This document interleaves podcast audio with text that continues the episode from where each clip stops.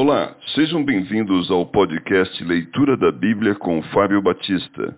A minha oração é que Deus fale ao seu coração por meio da Bíblia Sagrada.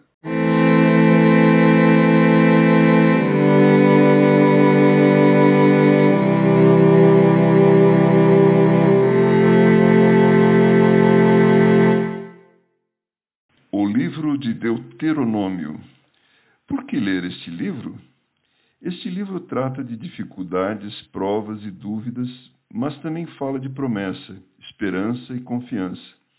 Lembra que a fé não é automática, nem mecânica. Mostra que ela se torna pessoal e ativa quando brota de um relacionamento vivo com um Deus de amor.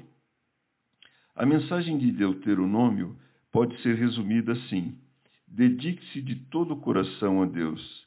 Não é de admirar que seja tão aplicável à igreja de hoje. Quem escreveu o livro? Moisés.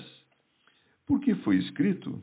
Deuteronômio registra as palavras finais de Moisés aos israelitas antes de eles entrarem na terra prometida.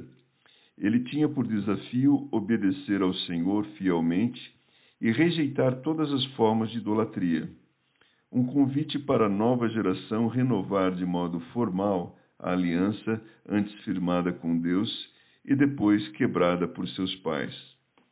Quando foi escrito? Por volta de 1400 a.C. O que acontecia no mundo naquela época? Os egípcios ao sul e os heteus ao norte de Canaã eram as potências da região, embora nenhuma das nações fosse particularmente ameaçadora.